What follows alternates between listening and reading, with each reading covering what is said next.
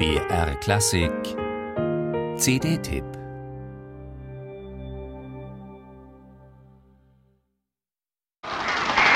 Schrille Töne aus Alfred Hitchcocks Gruselklassiker Die Vögel.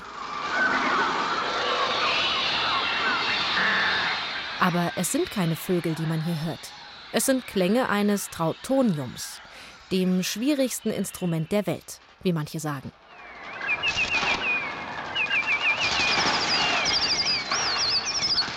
Aber das Trautonium kann nicht nur schrille Töne. Meistens klingt es sogar ziemlich warm. Jedenfalls auf der neuen CD des Münchner Musikers Peter Pichler.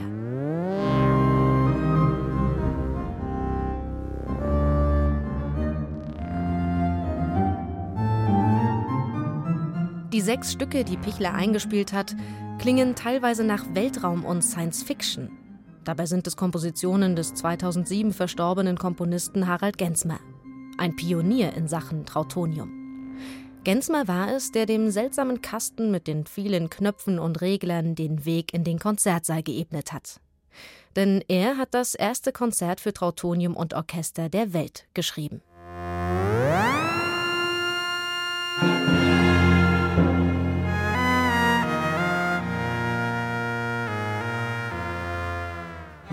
Auch Gensmers Lehrer Paul Hindemith hat für Trautonium komponiert genau wie Karl Orff und Paul Dessau. Gespielt wurden all diese Stücke aber so gut wie nie. Denn wo steht schon ein Trautonium herum? Und einfach so kaufen kann man das Instrument auch nicht. Da muss man sich schon selber eins bauen oder eins bauen lassen, so wie Peter Pichler das getan hat. Er ließ sich unter anderem ein Trautonium nach den Plänen von Oskar Sala anfertigen. Ein sogenanntes Mixturtrautonium. Sala war über Jahrzehnte hinweg quasi der Einzige, der dieses Instrument virtuos beherrscht hat. Nach seinem Tod im Jahr 2002 hat sich dann niemand mehr so recht rangetraut an dieses Instrument, das so komplex aussieht wie die Schaltzentrale eines Raumschiffs. Lange galt es als unspielbar. Peter Pichler aber zeigt mit seiner CD nun, dass es doch spielbar ist. Mit viel Herzblut und Übeschweiß tritt er in Salas Fußstapfen. Pichler drückt die beiden Seiten herunter, die das Herzstück des Mixturtrautoniums bilden.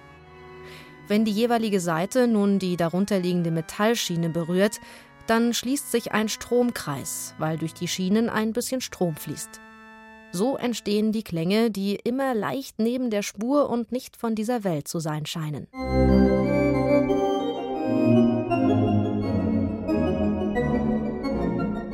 Die Stücke, die für Trautonium geschrieben wurden, sind selbst für versierte Musiker extrem anspruchsvoll.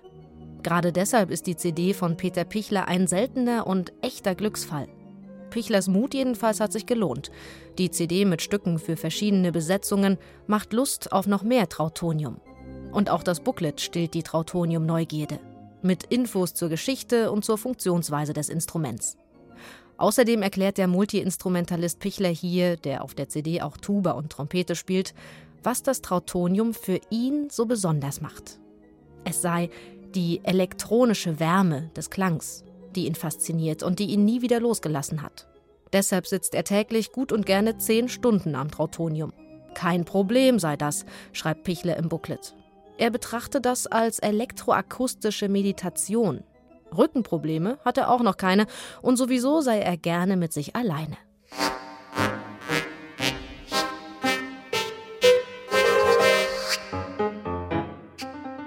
Oskar Sala, der große Trautoniumsmeister, ist seit bald 15 Jahren tot. Wie gut, dass nun Pichler da ist und uns diesen Vorläufer des Synthesizers wieder näher bringt. Denn ohne Trautonium hätte es weder Popgrößen wie Kraftwerk noch die Mode gegeben. Und die Vögel bei Alfred Hitchcock, die hätten nicht annähernd so gruselig geklungen.